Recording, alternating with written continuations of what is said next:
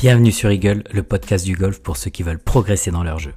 Je partage avec vous des conseils, des expériences sur tous les facteurs de la performance. Pensez à vous abonner pour ne rien rater.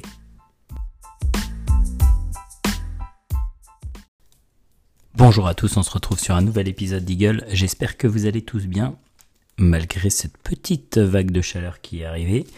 Et c'est vrai que là, le golf, euh, il faut plutôt prévoir les heures pour aller jouer, parce que si vous y allez en plein cagnard, c'est pas idéal, sauf si effectivement vous avez euh, de quoi boire et de, quoi vous humidifier un peu le corps, mais là, c'est vrai qu'il va falloir faire attention quand même.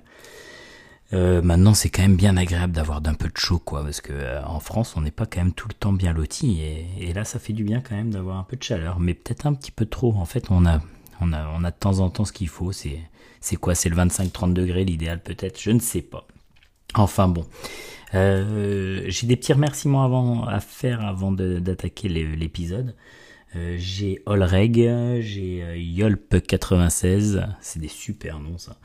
non mais à chaque fois je sais jamais qui c'est, mais, mais je, vous remercie en tout cas pour vos avis sur, sur Apple Podcast. Ils sont vraiment cool. D'ailleurs, il y en a un des deux qui m'a donné une, bonne idée là de, de thème que j'ai noté, que je ferai bientôt, bien évidemment. Euh, je viens d'avoir la validation là à l'instant d'un invité qui va être super cool. Ça va être trop trop bien. Là, bientôt, vous allez avoir un autre invité là qui va être sympa, qui va être très très sympa. Et euh, je suis super heureux déjà de de d'avoir ce bah, d'avoir l'opportunité de l'avoir sur le podcast ça c'est trop cool le thème du jour je voulais euh, vous parler de l'entraînement au practice parce que ma dernière séance là d'école de golf euh, que j'ai faite la semaine dernière on parlait un petit peu de la routine et euh, on parlait de la routine, du coup on l'a travaillé au practice et ça m'a ça m'a sorti une idée un peu de l'entraînement au practice et il faut qu'on en parle un petit peu.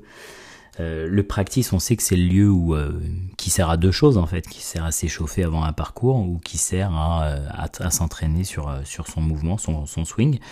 Et donc du coup, s'y entraîner, il faut, il faut avoir un peu d'imagination ou de créativité, mais c'est pas du tout le même lieu que, que sur le parcours. Et, donc du coup on est rarement dans les mêmes conditions, on a plutôt un, saut de balle, voire deux sauts de balle, on enchaîne les coups, on se rappelle souvent des bons coups, euh, peu importe si on rate le coup d'ailleurs, parce qu'il y a une balle qui suit derrière, donc euh, du coup la pression est complètement différente. Donc c'est quand même, il faut il faut voir comment on peut le manager pour faire en, sorte que ce soit bénéfique pour pour le parcours après et pour l'entraînement.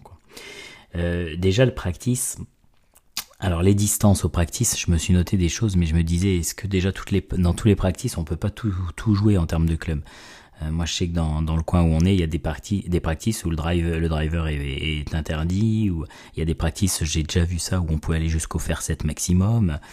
Donc euh, ça déjà c'est une question à se poser parce que autant s'entraîner sur un practice où on peut jouer quand même tous les clubs parce que parce qu'on va pas se contenter de jouer que à des coups de fer neuf quoi parce que sinon effectivement pour l'entraînement c'est pas forcément idéal.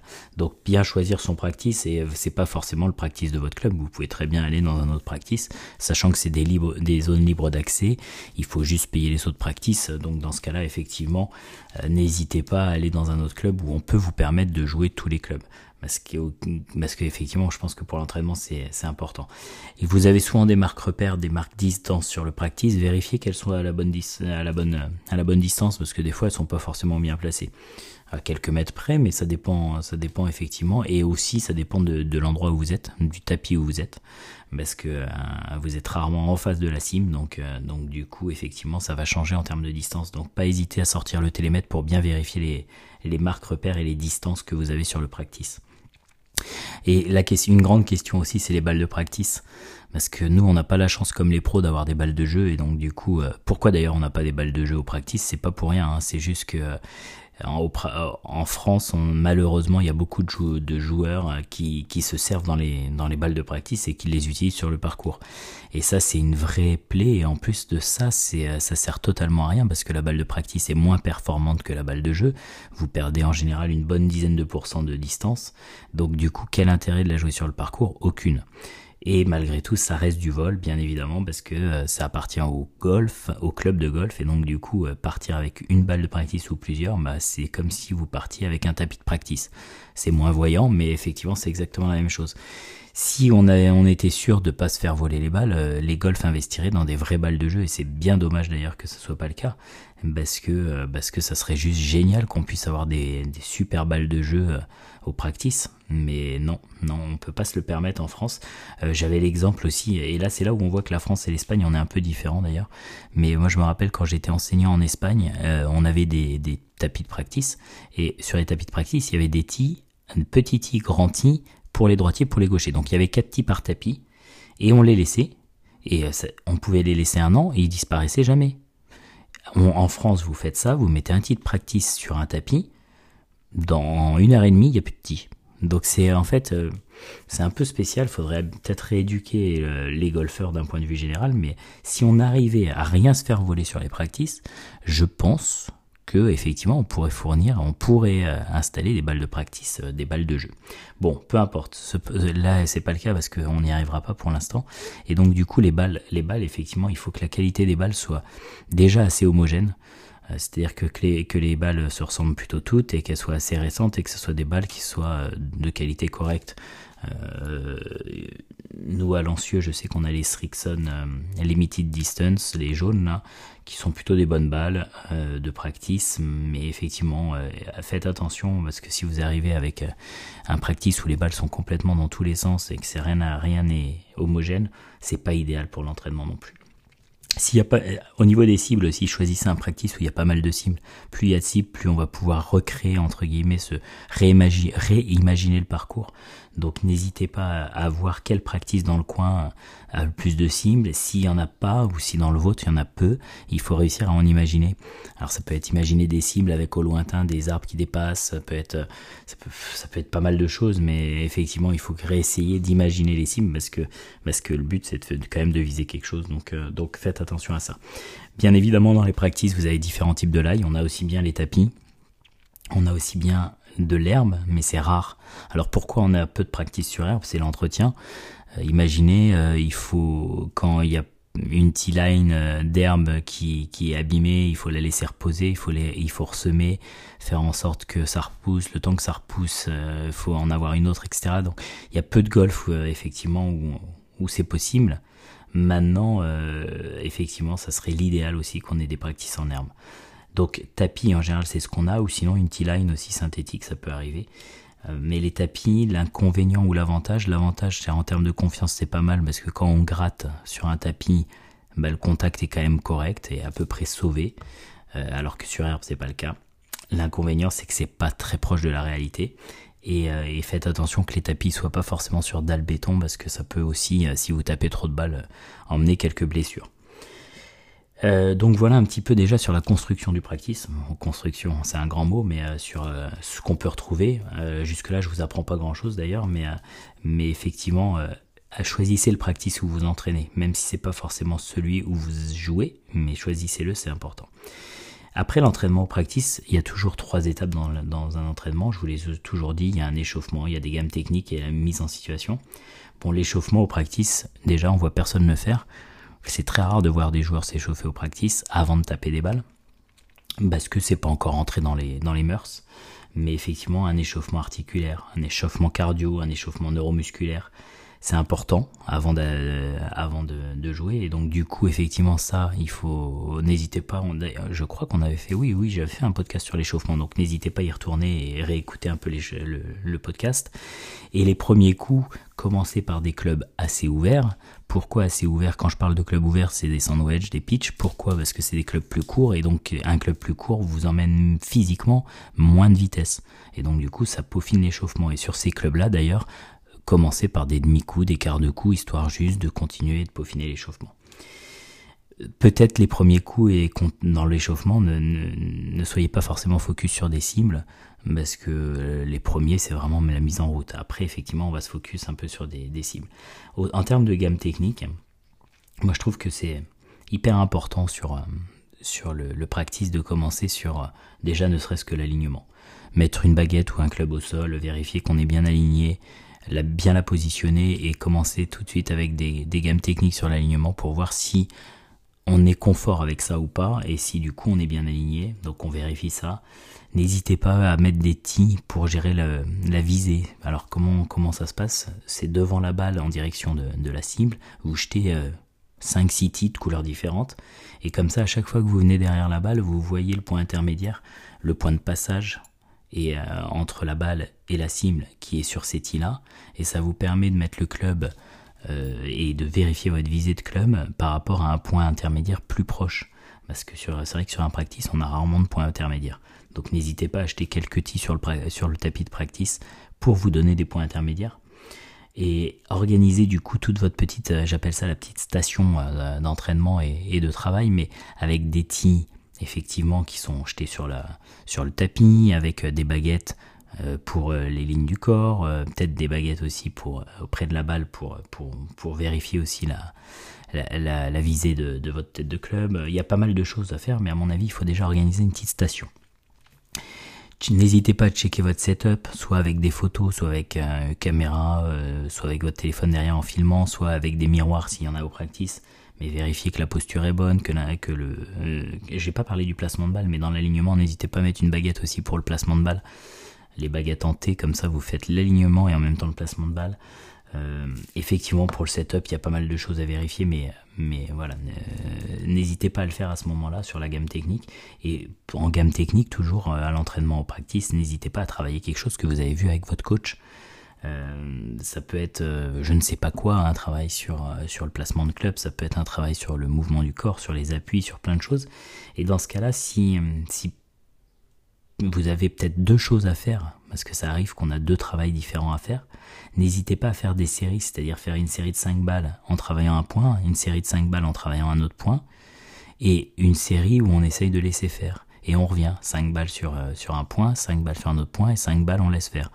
Juste histoire que, parce que si vous pensez à deux choses en même, deux, deux travaux en même temps sur, une, sur, une, sur un coup, ça va être compliqué de mettre en place. N'hésitez pas aussi bien évidemment à utiliser les outils pédagogiques qui, qui vous ont été conseillés par votre coach pour, pour faire en sorte que les gammes techniques soient encore mieux faites. D'ailleurs, il faudra qu'on fasse un podcast sur les outils pédagogiques parce qu'il y en a une pelletée, il y en a, il y en a qui sont vraiment, à mon avis, hyper importants d'avoir dans le sac et d'autres pas forcément, mais donc ça serait intéressant de faire, un podcast là-dessus. D'ailleurs, je me demande si c'est pas l'idée de, de Yolp ou Olreg, je me rappelle plus si c'était ça, mais, mais je l'ai noté d'ailleurs, cette euh, idée de podcast. Après, faut se mettre en situation. Alors, la mise en situation, faut pas oublier que à chaque coup au practice, il faut que vous ayez une cible. Un coup égale une cible. Et n'hésitez pas à la faire différente. C'est-à-dire qu'à un moment, je vais viser à tel endroit, à un moment, je vais viser à tel endroit. Et à chaque coup, j'essaye de changer ma cible.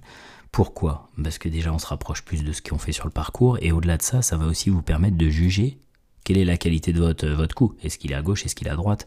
Est-ce qu'il est long? Est-ce qu'il est court? Mais si vous n'avez pas une cible claire, vous ne pouvez pas juger la, la, qualité de votre, de votre coup. Je pense que c'est indispensable aussi de faire une routine à chaque coup. Au practice, il y a peu de gens qui le font, il y a peu de joueurs qui le font, mais il faut faire vraiment une, routine sur, à chaque coup, prendre le temps.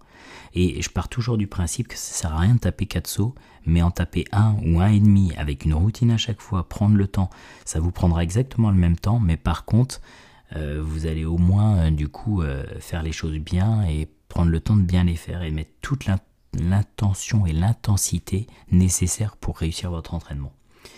N'hésitez pas d'ailleurs à changer aussi de club à tous les coups parce que sur le parcours finalement, y a pas c'est rare qu'on prenne deux fois le même club. Donc du coup, pourquoi practice on mettrait deux fois le même club? C'est facile finalement quand, quand on enchaîne deux coups avec le même club parce qu'on est à la même distance, etc. Donc c'est quand même assez facile. Ce qui est dur au golf, c'est quoi? C'est d'avoir des lies différents, d'avoir des clubs avec une longueur différente. Donc, euh, donc du coup, forcément, c'est ça qui vous, vous perturbe. Et donc au practice, n'hésitez pas à changer régulièrement de club, voire à toutes les balles. Parce qu'effectivement, c'est ce qui vous permettra d'être encore plus performant. N'hésitez pas aussi, pensez à une chose, je, faisais ça cette semaine dans les exercices, mais quand je leur demandais de viser une cible, on pense pas qu'au carry. C'est-à-dire, on peut très bien imaginer une cible dire bah, j'aimerais bien que ma balle s'arrête au piqué des 50 mètres, ou on pourrait très bien imaginer je veux que ma balle vole jusqu'au poteau 100 mètres. Pensez vraiment vol et arrêt, parce que ça va changer complètement le coup, surtout actuellement où les practices doivent être un peu secs et donc du coup les balles roulent ça vous permet de passer plus de temps sur la routine, sur la prise d'informations pour savoir comment est le du practice et donc du coup comment vous allez le jouer, etc. Que euh, juste, allez, je tape en direction 2. Ouais, mais le côté distance aussi est intéressant dans le sens où, tiens, j'aimerais bien que ma balle s'arrête au pied de cette cible-là. Ok, elle est à combien de mètres? Si elle s'arrête au pied de la cible, il faut que je la fasse tomber avant. Si je la fais tomber avant, je le fais avec quel club, à quelle distance, et le rebond sera de quel côté, donc du coup, etc. Et en fait, ça vous fait vraiment penser comme si vous étiez sur le parcours. Et là, au moins, c'est un travail vraiment efficace, et vous verrez effectivement en plus le résultat derrière ce qui, s'ensuit, et vous pourrez vraiment juger le résultat. D'ailleurs, souvent, vous, vous avez peut-être entendu parler de ça, mais pourquoi pas faire un trou? C'est-à-dire, vous, euh, vous imaginez le trou numéro 9 de votre parcours et allez, on est parti, on fait la mise en jeu. Selon la qualité de votre mise en jeu, vous pouvez en déduire, tiens, bah, a priori, je serai, à cet endroit-là sur le, sur le trou, donc qu'est-ce que je prends en deuxième coup, et ainsi de suite, et ainsi de suite. Pour complètement visualiser finalement le, parcours et faire en sorte que l'entraînement soit encore plus euh, proche du réel.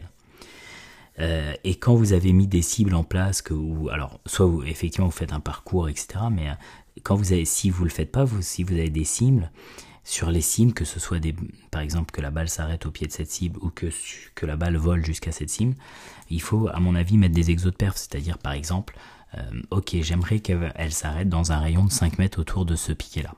D'accord, très bien, donc je travaille le coup. Et mon objectif, je vais faire 6 balles, bah, c'est qu'il y en ait 4 qui s'arrêtent effectivement dans les, dans les 5 mètres autour de ce piquet. Et donc du coup, tant que vous n'y arrivez pas, vous répétez. Pourquoi? Là, c'est pour emmener de la pression, pour emmener euh, un peu plus euh, d'endurance euh, mentale. Mais ça va vous sortir un peu du fait que ah bon, si je rate le coup, c'est pas grave, j'en refais un. Et donc du coup, à mon avis, effectivement, toujours se mettre des, des objectifs, des, des, des exos de perf sur des sims, c'est très important. Sur le driving, pareil, vous pouvez prendre, un, imaginer un fairway sur le parcours, sur le practice et vous dire, ok, sur ce fairway là, euh, je vais driver. Donc effectivement, mon objectif, c'est que ma balle finisse sur le fairway, le, forcément le plus loin possible. Mais sur le fairway et sur 10 balles, bah, je vais essayer d'en mettre 8 euh, sur le fairway c'est des objectifs hyper élevés. Tout dépend aussi de la largeur de votre euh, fairway.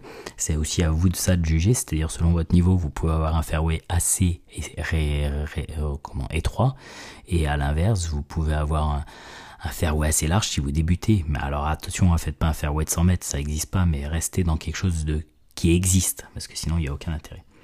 Après, par rapport aux practices quand même et aux entraînements sur le practice, je pense que ça vaut le coup de changer de temps en temps d'endroit pas tout le temps s'entraîner au même endroit, au même practice.